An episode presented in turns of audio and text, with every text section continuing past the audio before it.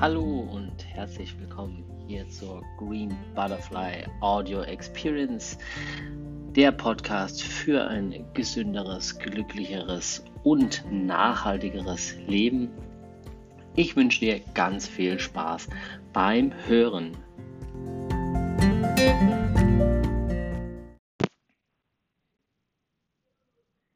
In dieser ersten Folge zum Thema vegane Ernährungsberatung geht es um das Thema Definition und Bedeutung der veganen Ernährung.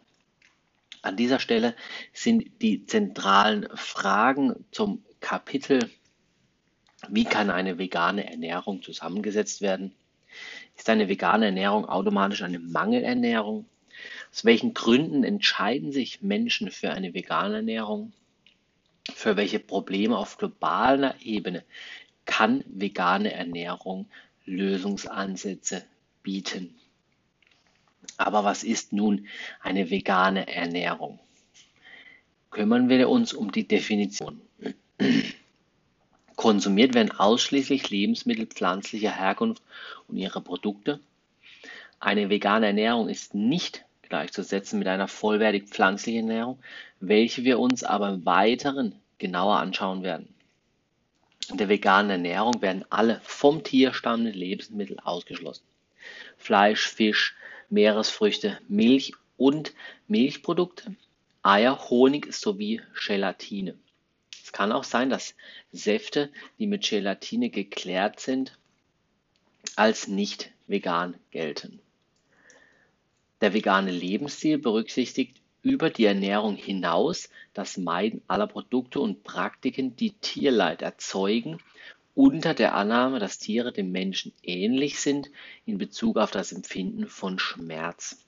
Dazu gehören unter anderem auch Leder, Wolle sowie Produkte, die an Tieren getestet wurden. Ganz häufig ist hier die Praxis bei Medikamenten oder Kosmetik. Wie kann eine vegane Ernährung zusammengesetzt sein? Zum Beispiel überwiegend oder ausschließlich aus Rohkost, reich oder arm an Kohlenhydraten, Protein, Fetten, High Carb, Low Carb, High Protein, Low Protein, High Fat, Low Fat. Sie kann bestimmte Lebensmittel bevorzugen oder ausschließen, zum Beispiel keine verarbeiteten Lebensmittel, sondern nur vollwertige pflanzliche Lebensmittel. Eine rein vegane Kost ist per se nicht gesund. Inhalt dieser Ausbildung und auch der weiteren Folgen, welche Zusammensetzung einer veganen Ernährung ernährungsphysiologisch sinnvoll ist, wie vegane Ernährung auch ernährungsbeeinflussbare Erkrankungen entgegenwirken kann. Der Verband ProVeg Deutschland hat auch eine Ernährungspyramide herausgegeben für vegetarische, aber auch vegane Ernährung. Sie gibt Überblick darüber, wie die Lebensmittel in der täglichen veganen Ernährung gewichtet werden können. Rein pflanzlich und vollwertige Ernährung. Diese Ernährungspyramide kann auch in der Beratungspraxis helfen, kann beim Einstieg in die vegane Ernährung helfen. Die Basis mengenmäßig größte tägliche Zufuhr stellt Wasser dar, beziehungsweise andere ungesüßte alkoholfreie Getränke wie Früchte oder Kräutertees. Auf der nächst höheren Stufe der Pyramide ist Obst und Gemüse. Diese sollten in größeren Mengen täglich verzehrt werden, zum Beispiel, zum Beispiel mindestens drei Portionen Gemüse und zwei Portionen Obst einen Teil dieser Menge als frische, unverarbeitete Rohkost. Auf der nächsten Stufe stehen Getreide und Kartoffeln. Sie sind sehr wichtige Energie- sowie Proteinquellen. Täglich drei Portionen, zum Beispiel drei Scheiben Vollkornbrot. Auf der nächsthöheren Stufe stehen die Hülsenfrüchte, hiervon täglich eine Portion, circa 50 Gramm oder eine äquivalente Proteinquelle. Auf der fünften Stufe stehen Nüsse und Samen. Sie liefern vollwertige Fette, 30 bis 60 Gramm täglich. Auf der fünften Stufe stehen Algen. Sie sind wertvolle Jodlieferanten. der sechsten Stufe pflanzliche Öle und Fette. An der Spitze Süßigkeiten und Alkohol. Für Supplemente kann man hier unten berücksichtigen ziehen Vitamin D in den Wintermonaten und bei einer veganen Ernährung auf jeden Fall B12. Aber dazu auch noch später mehr in den entsprechenden Kapiteln. Wie sieht es nun mit dem Veganismus in Deutschland aus? Hier kann man einen ganz klaren Trend erkennen, der beständig wächst. Es kommen immer mehr Bücher, es gibt immer mehr Köche, das Angebot und die Produkte werden größer bzw. vielfältiger, mehr genaue Informationen, es gibt mehr Dokumentation und auch mehr Bewusstsein. 2008 wurde die nationale Verzehrstudie 2 durchgeführt. Diese geht davon aus, dass es 80.000 Veganer in Deutschland gibt.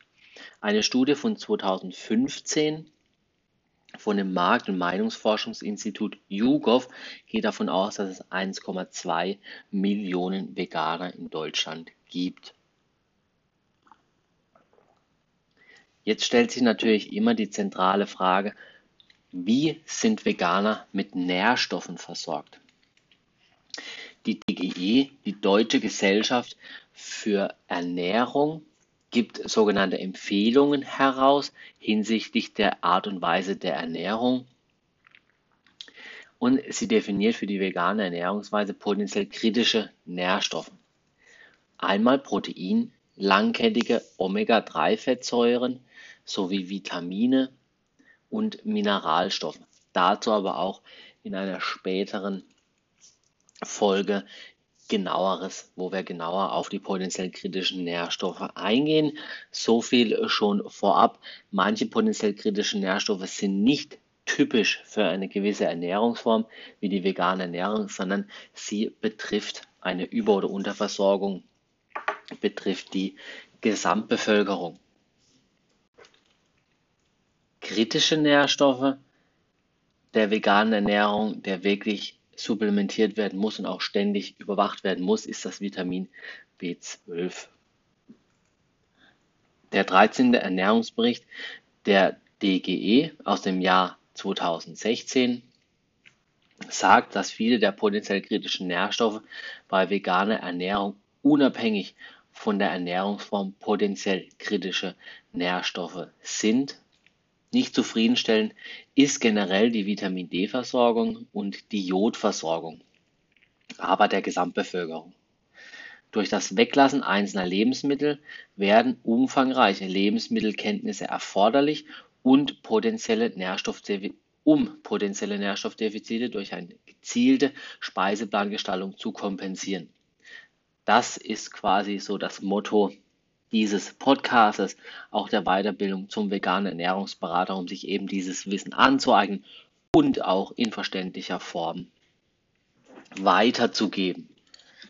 Die nationale Verzehrstudie 2 des Max-Rubner-Institutes gibt heraus oder zeigt auf, dass besonders Fleischprodukte und Gemüse von den Verzehrempfehlungen der DGE abweichen. Bei Fleisch wird empfohlen 64 Gramm, aber ca. 105 Gramm wird konsumiert.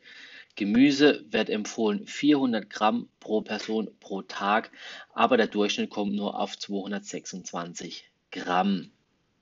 Nur weil man sich jetzt mischköstlich ernährt, ist man nicht automatisch gut mit den essentiellen Nährstoffen versorgt. Aber nur weil man sich jetzt vegan ernährt, ist es ebenfalls nicht automatisch gut.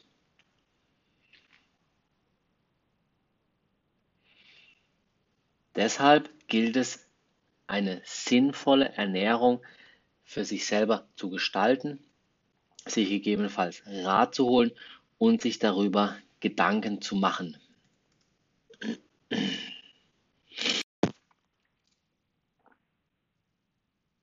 Was sind denn mögliche Gründe für den Wechsel zu einer veganen Ernährung? Auf der einen Seite gesundheitliche Aspekte. Weiter könnten es ethische Aspekte sein, zum Beispiel Identifikation mit gewissen Werten wie Mitgefühl für Lebewesen und Vermeidung von Tierleid. Des Weiteren können ökologische Gründe für einen Wechsel zu einer veganen Ernährung sprechen, zum Beispiel aufgrund der Nachhaltigkeit bzw. Umweltschutz.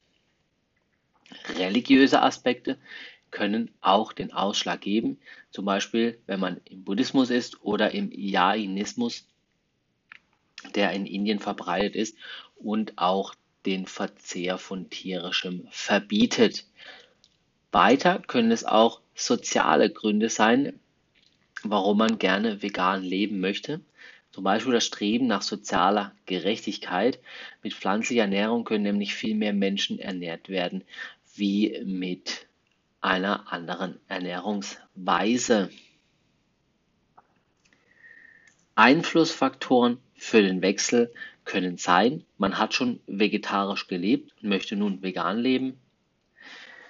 Es könnte ein Vorleben geben des Umfeldes, also das Umfeld ist bereits vegan. Weiter kann es sein, dass das Essen eben als Indikator zur Zugehörigkeit einer sozialen Gruppe gilt.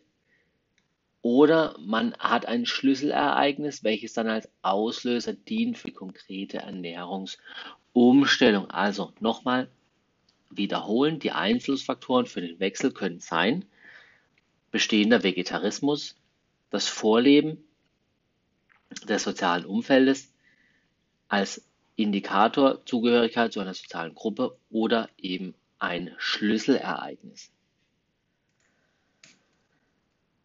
Untersuchungen ergaben Vermutungen, dass ethische Gründe eine größere Rolle bei der Entscheidung für eine vegane Ernährung spielen als gesundheitliche und ökologische.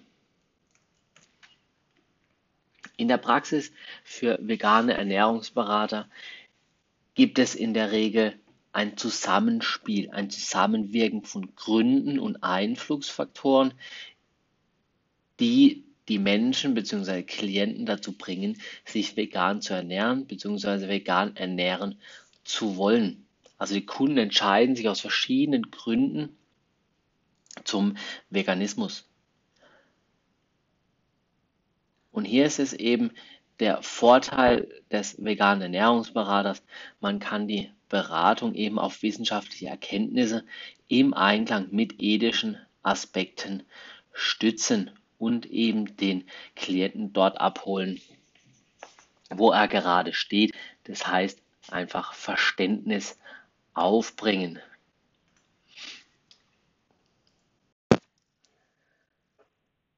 Schauen wir uns nun die Bedeutung der veganen Ernährung auf unterschiedlichen Ebenen an. Einmal auf der gesundheitlichen Ebene. Hier kann die vegane Ernährung einen Mehrwert schaffen, einen Mehrwert für die Gesundheit durch pflanzliche Ernährung. Ebenfalls kann die vegane Ernährung ernährungsbeeinflussbare Krankheiten vermindern bzw. angehen. Die Zahl adipöser Menschen und die Zahl stark übergewichtiger Kinder und Jugendliche in Deutschland hat in den letzten Jahren zugenommen. Der hohe Konsum tierischer Produkte wird in Zusammenhang mit ernährungsassoziierten Krankheiten wie Diabetes mellitus Typ 2, Herz-Kreislauf-Erkrankungen und Krebs diskutiert. Ein weiteres Punkt, der für die vegane Ernährung spricht, ist das Gesundheitspotenzial. Auf der einen Seite haben wir eine hohe Nährstoffdichte und eine geringe Energiedichte. Also viele Nährstoffe bei wenig Kalorien. Viele gesundheitsförderliche Inhaltsstoffe, zum Beispiel Ballaststoffe, sekundäre Pflanzenstoffe und Vitamin sind in einer pflanzlichen Ernährung enthalten und weniger problematische Inhaltsstoffe, zum Beispiel gesättigte Fettsäuren oder auch das Cholesterin. Der Gesundheitszustand von Vegetariern und Veganern kann insgesamt als gut bewertet werden. Es scheint als ob vegane Ernährung verglichen mit ovo-lacto-vegetarischer Ernährung sogar noch zusätzlichen Schutz vor Diabetes mellitus Typ 2 und Bluthochdruck bietet. Vegetarier und Veganer haben verglichen mit Mischköstlern einen im Durchschnitt niedrigeren BMI sowie einen niedrigeren Serum-Cholesterinwert. Vegane Ernährung ist nicht automatisch vollwertig. Die Naturbelassenheit ist ein Maßstab für den Gesundheitswert. Bei der Lebensmittelverarbeitung steigt in der Regel die Energiedichte des Lebensmittels, während die Nährstoffdichte sinkt. Der Rohkostanteil sollte laut dem Konzept der Vollwerternährung bei 50 Prozent liegen, in Abhängigkeit von Bekömmlichkeit und Verfügbarkeit. Genau, die Vollwerternährung sollte Rohkostanteil bei 50 Prozent einplanen. So viel zur Bedeutung der veganen Ernährung für die Gesundheit. Die vegane Ernährung kann aber auch eine große Bedeutung, einen großen Einfluss für das Klima und die Umwelt haben. Die intensive Tierhaltung trägt nämlich erheblich zu treibhauswirksamen wirksamen Schadstoffemissionen und zur Belastung von Boden und Grundwasser bei. Für die intensive Tierhaltung werden Wälder abgeholzt und Antibiotika eingesetzt. Es entsteht eine Konkurrenz Teller gegen den Trog. In Deutschland wird zum Beispiel 67 Prozent des Getreides an Tiere verfüttert. Der Futtermittelanbau für die Nutztierhaltung steht damit in der sogenannten Flächenkonkurrenz zum Anbau von Lebensmitteln für die einheimische Bevölkerung, vornehmlich in den Entwicklungsländern. Angesichts der Tatsache, dass heute ca. 850 Millionen Menschen auf der Erde hungern, ist es fragwürdig, ob diese Verteilung gerecht sein kann. Durch den reduzierten Konsum tierischer Produkte ließen sich die genannten Folgen verringern. Für das Klima und Umwelt, für das Klima und die Umwelt können wir auch noch durch die vegane Ernährung etwas tun, und zwar folgen daraus geringere Umweltbelastungen für Boden, Luft und Wasser. Wir haben auch geringere Verluste bei der Umwandlung von pflanzlicher Energie in tierische gegenüber einer Ernährung mit tierischen Lebensmitteln. Denn die Tiere müssen ja erstmal die Pflanzen essen. Das bedeutet die Umwandlung pflanzlicher Energie in tierische Energie und erst dann können wir sie essen. Somit haben wir einen großen Verlust an Protein, Wasser und Energie, bis wir diese Energie in Form von tierischen Lebensmitteln uns zuführen können. Leider berücksichtigen die Preise im Supermarkt viele ökologische Folgekosten, wie zum Beispiel die Bodenauslaugung oder die Treibhausgasemission nicht. Ein ökologischer Landbau kann dazu beitragen, Lebensmittel umweltschonend zu erzeugen. Einsatz von Umweltgiften ist im ökologischen Landbau eingeschränkt, Gentechnik verboten und es soll eine artgerechte Tierhaltung geben. Ökologisch erzeugte Lebensmittel enthalten tendenziell mehr sekundäre Pflanzenstoffe und Antioxidantien sowie weniger unerwünschte Inhaltsstoffe wie Pestizidrückstände. Die vegane Ernährung bedeutet auch etwas für soziale Gerechtigkeit und die Ethik zu tun. Es wird weniger Fläche gebraucht, man kann mehr, mehr Menschen ernähren und somit den Welthunger verringern. Weniger Tiere werden für die Produktion von Fleisch, Milch und Eiern und weiteren Konsumgütern tierischen Ursprungs wie Schuhe und Taschen gehalten, gequält und getötet. Man kann mit einer veganen Ernährung effektiv Tierleid vermeiden. Die vegane Ernährung kann auch eine faire Wirtschaft fördern, einen fairen Handel. Dieser rechnet neben den Produktionskosten auch Sozial- und Umweltkosten bzw. eine faire Bezahlung der Unternehmer und Arbeitnehmer in den Preis mit ein.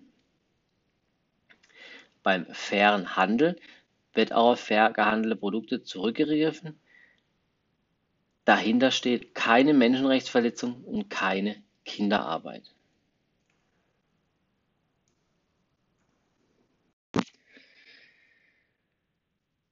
Nun möchte ich alles Gesagte nochmal kurz äh, zusammenfassen, um die Definition und die Bedeutung der veganen Ernährung nochmal zu verdeutlichen.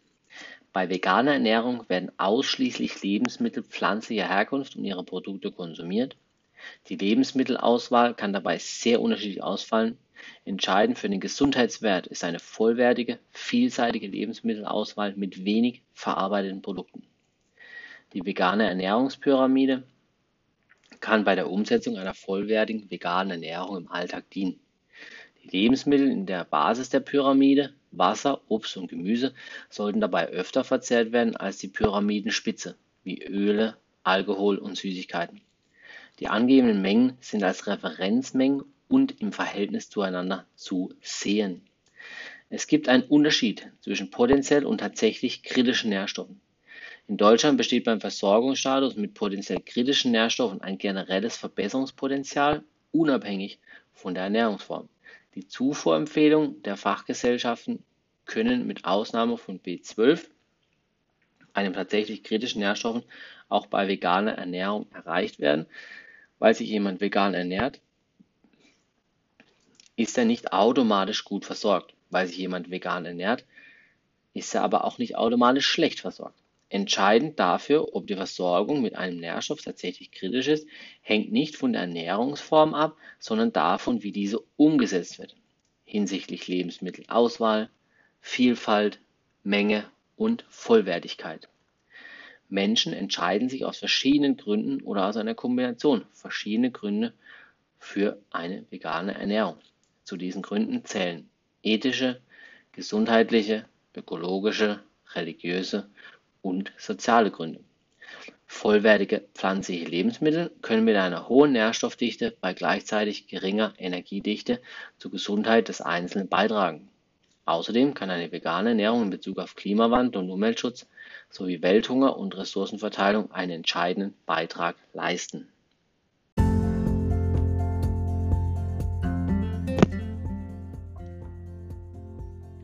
Das war's für diese Folge. Ich hoffe, sie hat dir gefallen. Lass mir gerne Feedback da. Schreib mir eine Nachricht. Ich freue mich darauf. Bis dahin, alles Gute.